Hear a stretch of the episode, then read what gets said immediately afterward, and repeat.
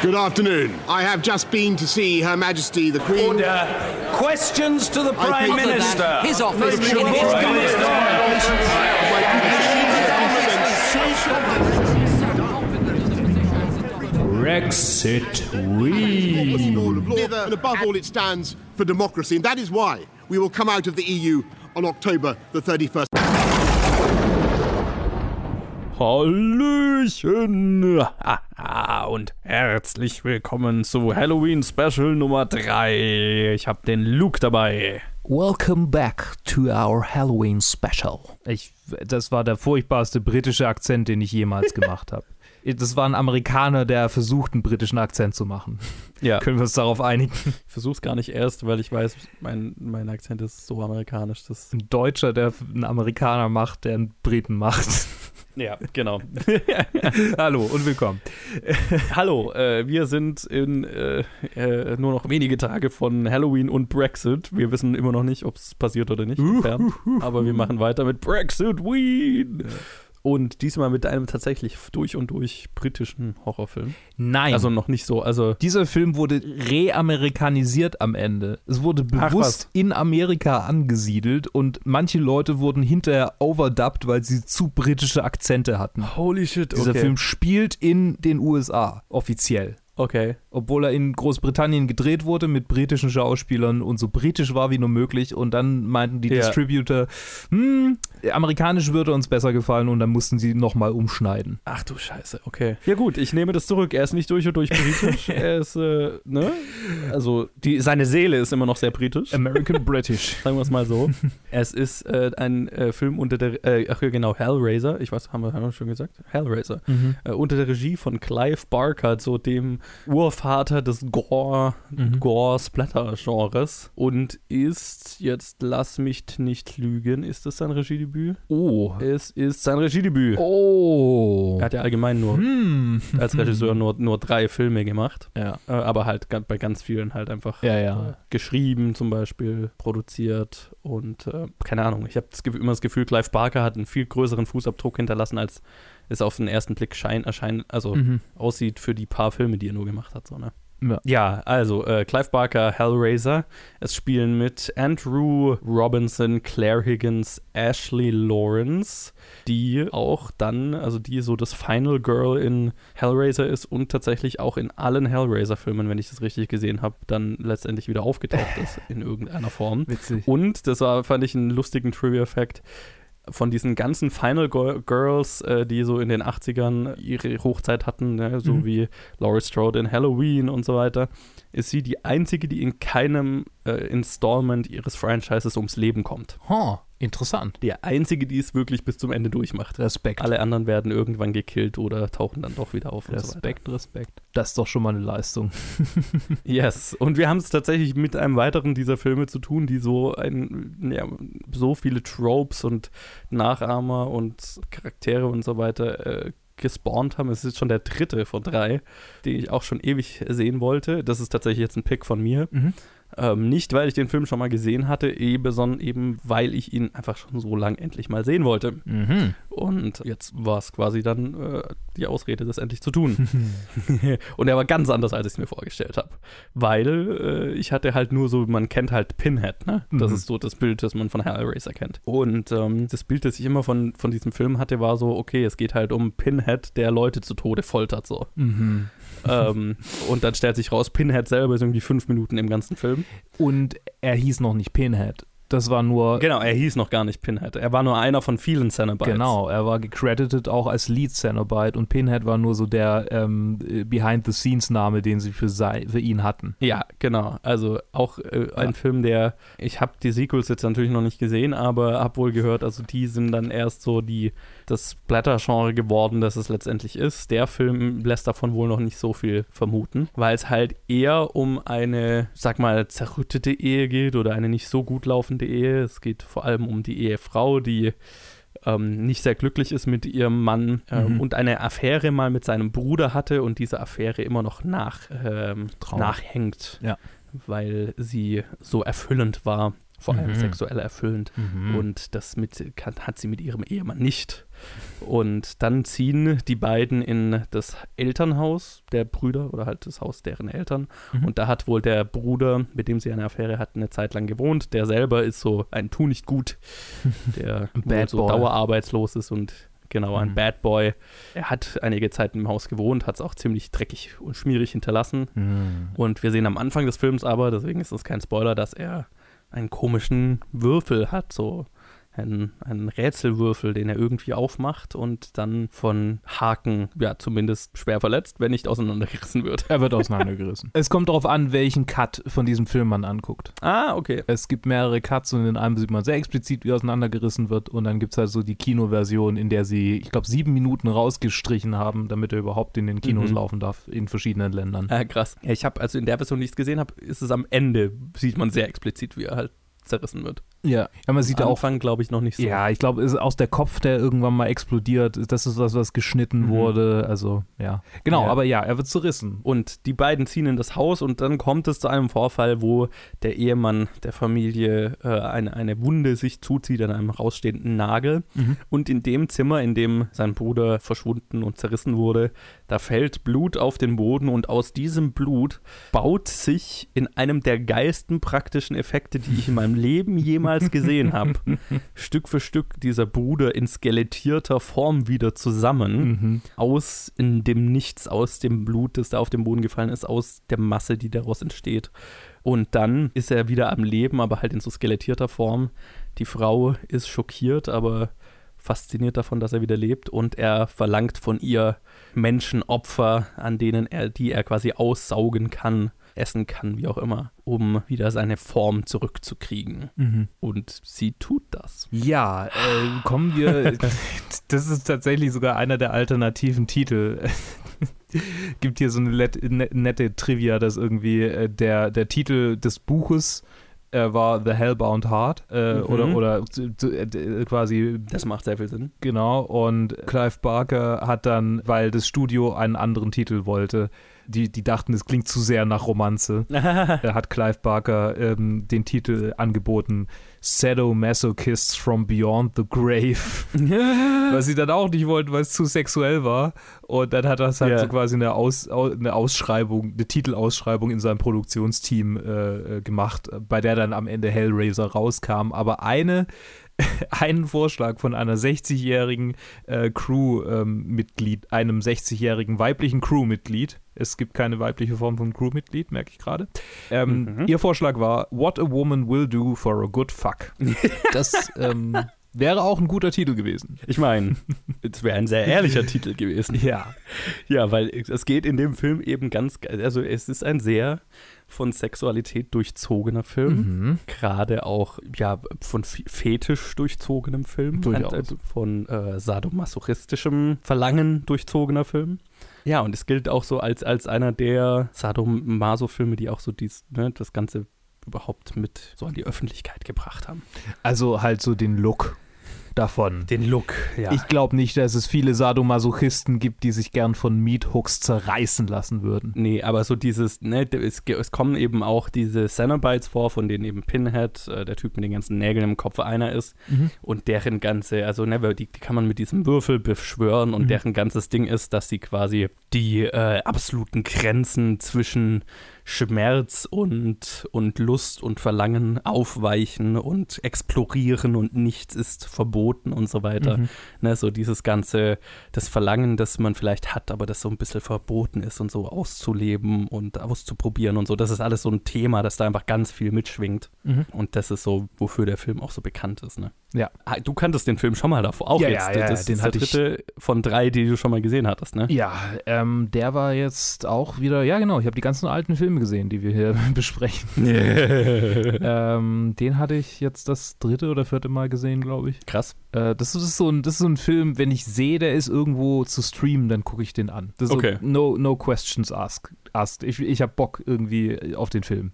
Was komisch ist, Ja. weil der Film ist ja zu geringsten Teilen überhaupt äh, besteht aus den Cenobites, die ja der Pull sind. Ja. Aber diese, die Frau lockt die Typen zu ihm und er saugt die aus, das ist irgendwie auch. Und seine Stimme dann so, ne, seine charismatische, Ti- ich weiß auch nicht, das ist so, Mhm. Das ist so ein Film, der, der ist für mich so ein bisschen, wie heißt das, äh, die, die, äh, ASMR.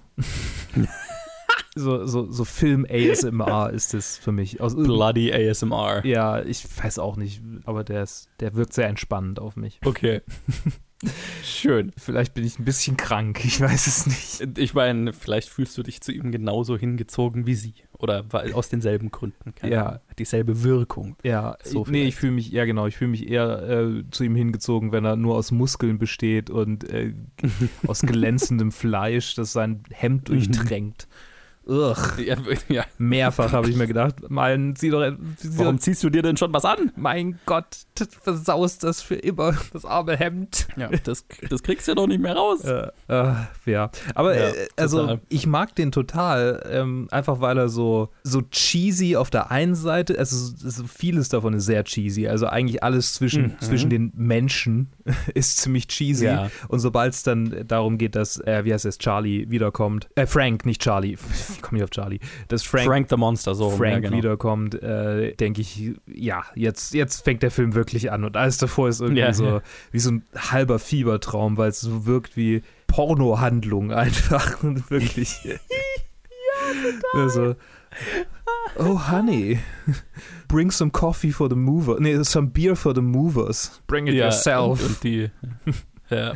so, Und ich glaube, das liegt auch daran, dass so diese Interaktionen zwischen, zwischen den Männern und Frauen in diesem, in diesem Film einfach zu 100% von Sexualität geprägt sind. Ich glaube, es gibt keine Voll. Szene in diesem Film, die keinen sexuellen Subkontext hat. Mhm. ja, das ist halt tatsächlich einfach das Thema, das der Film halt behandelt auf, auf, jedem, auf jeder Ebene Mhm. irgendwo. Ne? Ja. Ähm, ja, was wir noch gar nicht erwähnt haben, ist, dass die Tochter der Familie auch vorkommt. Ach, Oder ja. also sein, seine Tochter, nicht ihre Tochter. Ja. Also er hatte eine Tochter mit einer anderen Frau und die ist inzwischen erwachsen.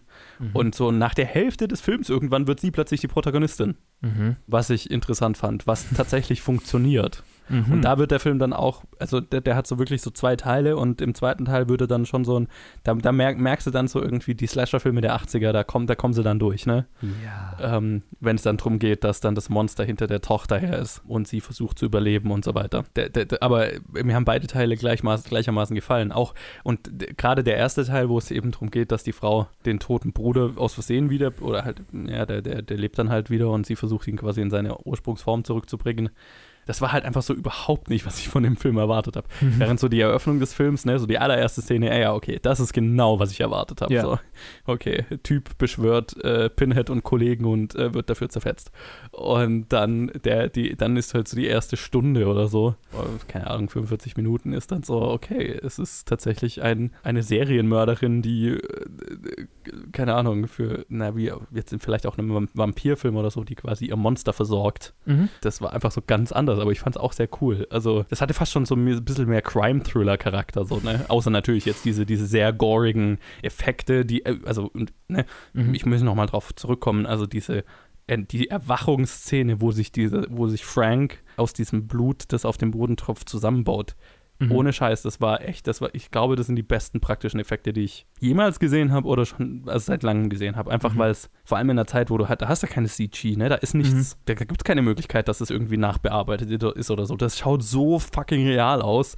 Das Ja. schaut fast, also, ne, das, sch- also, das schaut besser aus als die meisten CG-Monster in Horrorfilmen heute. Absolut. Und auch Franks Design dann, als er, als er dann sich nach und nach immer, immer mehr Ja. quasi mit Fleisch anfüllt.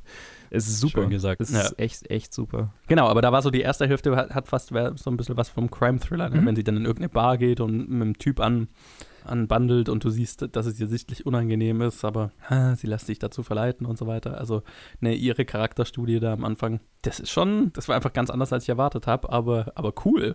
Aber so meine Favorite-Teile des Films sind mit hun- also hundertprozentig wenn halt die Thunderbites logischerweise auftauchen. Weil, weil da, und das muss ich dem Film auch lassen. Das ist auch noch was, was ich extrem beeindruckend fand und cool fand, ist, dass er tatsächlich, also dass der extrem schnell eine krasse Mythologie aufbaut. Ne? Also du weißt ja schon, okay, Hellraiser ist so ein Franchise, das reicht bis heute. Also ich glaube, letztes Jahr oder Anfang des Jahres oder so kam ein neuer Teil raus. Ja. Die machen immer noch Hellraiser-Filme. Ich weiß nicht, wie viele es inzwischen sind. 20, was weiß ich. Aber ne, da- das ist einfach ein Franchise, das geht schon ewig und das basiert auf irgendwie einer Mythologie, die, Ja, die die du Buch- selbst. Die, die Buchreihe ist halt auch irrsinnig lang. Also Ja, ne, und also du weißt, da ist eine Mythologie dahinter und die hast du zumindest schon mal gehört, einfach, obwohl du die Filme noch nicht gesehen hast. Also, es ging mir so, ne? Ja. Du kenn, weißt, was die Cenobites sind und wer Pinhead ist und so weiter. Und die Teile haben mir auch extrem gut gefallen, auch wenn, wenn wo die Tochter dann später das Tor zur pff, Hölle oder den Cenobites oder wie auch immer man es nennen will, öffnet. Und da war der einzige Moment, wo die Tochter dann vor diesem Monster im Gang wegrennt, da war der einzige Moment, wo ich mir mal gedacht habe, okay, da sieht man die praktischen Effekte. Ähm, da, da ist, ne, das Ja. ist das niedrige Budget, das der Film hatte. Ich, so weit sogar, dass du einmal, und ich bin mir relativ sicher, dass es der Fall ist, dass du einmal siehst, das Fahrzeug, auf dem dieses Monster, das da durch die, durch die Wand krabbelt, Ah. das siehst du einmal, glaube ich, hinter ihm ein Rad, Ah. auf dem es halt fährt. das Ich bin ziemlich sicher, dass das so eine gute Sekunde, also es war schon deutlich zu sehen, Mhm. ähm, siehst du einmal, dass das Rad des Fahrzeuges, auf dem das Monster gerade bewegt wird. Aber das ist okay. Ja. Dafür sind die Cenobites selber so geil designt halt einfach. Und Mhm. ganz besonders der Typ, der die ganze Zeit eben mit den Zähnen so klappert, der einfach die Vorlage für so viele Des Designs ist. Mhm. Unter anderem ganz, ganz eindeutig Nemesis in, den, in dem Natürlich. zweiten Resident Evil Film. ja, oder halt im Und Resident natürlich auch in den Spielen. Ja, genau. Also eh, zu- zuerst in den Spielen, logischerweise. Aber das ist halt, ne, eins zu eins fast schon. Mhm. So gut. Habe ich so gefeiert. so sehr ich diesen Film feiere und, und angucke, äh, immer wieder, wenn ich, ihn- wenn, ich ihn, äh, wenn ich die Möglichkeit habe, muss ich gestehen, ich habe keinen der Nachfolger angeguckt. Ich äh, Mhm. habe sonst keinen anderen Hellraiser-Film angeguckt, weil, äh, keine Ahnung. Und eigentlich wäre das nur logisch, weil die Lore wird ja immer weiter ausgebaut in den folgenden Filmen. Also Also auch da ist ja mit der so, Fokus dann die Lore viel mehr. ja, ja, total. Auch so mit so Lovecraftian Elementen und also Ja. eigentlich Dinge, die mir wirklich gefallen und ich muss einfach mal irgendwie mich dazu aufraffen, weiterzumachen. Weiterzumachen. Da hätte ich jetzt, jetzt auch mega Bock drauf, weil halt auch wohl Frank, das Monster, immer wohl nochmal vorkommt, also nicht nur in diesem Film. Ach nein, echt? Ja, also ich Cool. habe gerade bei dem Schauspieler, ich weiß gar nicht, wo ich den Film angeschaut habe, bin ich mal drauf. Und äh, Frank the Monster hier, Oliver Smith, der Frank the Monster gespielt hat, hat Also den nicht auch in der, America Racer. äh, re, also der lebenden, also nee, okay. ich meine, der, der nimmt ja auch so ein bisschen die Gestalt an von demjenigen, den er gerade frisst, sozusagen. Ähm, aber zumindest in Hellraiser 2 ist er. ja, ich sehe es gerade. Das ist ja lustig. Ja, aber das ist also das ist schw- auf jeden Fall äh, spannend äh, da, und ich muss da einfach mal weiter gucken. Ja, Es gibt Ja. einfach zu viel, was ich gucken kann, was ich gucken soll. ja sollte. total. Und die Hellraiser-Filme, also es sind halt echt viele. Ja, irgendwann mal. Irgendwann mal habe ich einen Sonntag und zw- oder, oder ein ganzes Wochenende, an dem ich sage, so, jetzt, jetzt gucke ich mal alle Hellraiser an. Jetzt Hellraiser-Marathon. Ja. Vielleicht, oh, wer weiß, vielleicht machen wir das nächstes Jahr. Hm. Ich meine, auch so ganz unabhängig, darauf halt, das, da würde ich mich schon mal drauf einlassen. So, ne? ja, ja, doch, also definitiv. Oder generell so Clive Ja. Barker-Filme, dann irgendwann Ja, es hat, ist- ich kann bin man mir sich. ziemlich sicher, dass es auch der erste. Naja, gut, Clive Barker hat einfach auch nicht viele Filme gemacht. Nee, ich meine Das halt ist so der erste Clive Barker, Film, Clive Barker Einfluss, so, so ein, Ja, ein voll. Potpourri an Filmen, die quasi aus seinem, äh, aus seiner Denke so mit, mitstammen. Ja. Fände ich mal cool. Ja, genau, das mit der Amerikanisierung habe ich ja schon angesprochen. Mhm. Worauf ich noch, da habe ich in der letzten Folge am Ende kurz das angesprochen ist, wollte ich, wollte ich eigentlich am Anfang von dieser Folge das sagen. Es ist schon so lang, äh, sind wir schon so tief drin. Äh, the Number of the Beast ist tatsächlich abgeleitet von Damien, also von Omen, genauer gesagt von Omen 2. Und der Sänger von Iron Maiden hatte wohl einen Albtraum über Omen 2 und hat dann dieses Lied geschrieben, äh, inspiriert dadurch. Mhm. Insofern, es nimmt tatsächlich Bezug darauf. Ja. Übrigens war dieser Film wahnsinnig äh, lukrativ. Hellraiser? Ja, der hatte ein Budget von einer Million und hat 14 Millionen eingespielt Okay. in den Kinos. Insgesamt. In den USA waren es vier, viereinhalb. Ja. Das ist einer von diesen Filmen, die halt auch mega vom Home-Video-Markt dann später profitiert haben, ne? Also gerade dem VHS-Markt zu der Zeit. Ah, ja. Und ich sehe gerade, was du gerade angesprochen hast, äh, die, die Visual Effects am Ende, ähm, die waren. Ah ja, genau. okay, die hatten kein Geld mehr übrig und Cli Clive Mhm. Barker und ein Grieche, Zitat, haben innerhalb von einem Wochenende diese Szenen animiert. Stimmt, das habe ich gehört. Also da geht Ja. es um die, ne, um diese Lichteffekte, die vorkommen. Ja, Ähm, ah, vielleicht gar nicht also um die dann war's Monster gar nicht. selber, sondern Ach, okay, okay. diese, äh, ne, wenn, wenn, wenn du den Cube aufmachst, dann gehen da ja so Blitze raus und Ach, sowas. das meinten die. Ach, okay, okay, okay, okay. Ne, oder auch wenn die Cenobites dann verschwinden, ne, wenn man den Cube wieder schließt. Ja, aber ich meine, die hatten halt auch kein Geld mehr am Ende. Also es kann schon Ja. bei einer Million sehe ich auch, das sehe ich das auch definitiv, ne, wie viel die dann auf die anderen Kostüme schon verwendet hatten. Total. Kann ich total Ja. verstehen, wenn das am Ende. Also die Cenobites und Frank allein. Ja, ja, oh Gott, ja. Unfall. Es ist so viel gutes Kostüm dafür, dass sie so wenig Geld hatten, ne? Das So, ist schon äh, extrem krass. Ja. Also andere Produktionen wären schon mit Frank überfordert und Voll. hier haben sie halt einfach noch diese Cenobites. ich ich frage mich, wie viele Beschränkungen die hatten, um die, um die Szenen zu filmen. So, die mussten ja eigentlich äh, so, die mussten das innerhalb von ein oder zwei Tagen einfach alle Cenobites-Szenen abfilmen Mhm. und vermutlich sind sie auch deshalb so wenig im Film. Einfach weil sie zu wenig Geld hatten, um die häufig in die Kostüme reinzu, reinzustecken, weil allein das Make-up wird ja schon ja, kosten. ja, voll. Hier möchte ich nur kurz, die, die, die FX, äh, die Eff- äh, ähm, Effekte am Ende meinte Barker, dass er eigentlich denkt, dass die ganz gut geworden wären, angesichts der Tatsache, dass sie so viel Alkohol getrunken haben an diesem Wochenende. Krass. Äh, Ja, das, Und- das merkst du dem Film auch an, was für ein, für ein Passion-Project das so ist. Ne? Total. Auch manche Entscheidungen einfach so. Der, der Zähnemann, der Chatterer, Ah. der hätte eigentlich auch Dialog gehabt, aber er konnte einfach nicht reden unter seiner Maske. und dann wurde halt so nach und nach wurde der Dialog auch der, äh, der Fette hätte eigentlich auch reden sollen, aber der konnte unter seiner Maske auch nicht reden. Und dann wurde halt Ja. nach und nach so der ganze Dialog Doug Bradley gegeben, also Pinhead. Mhm.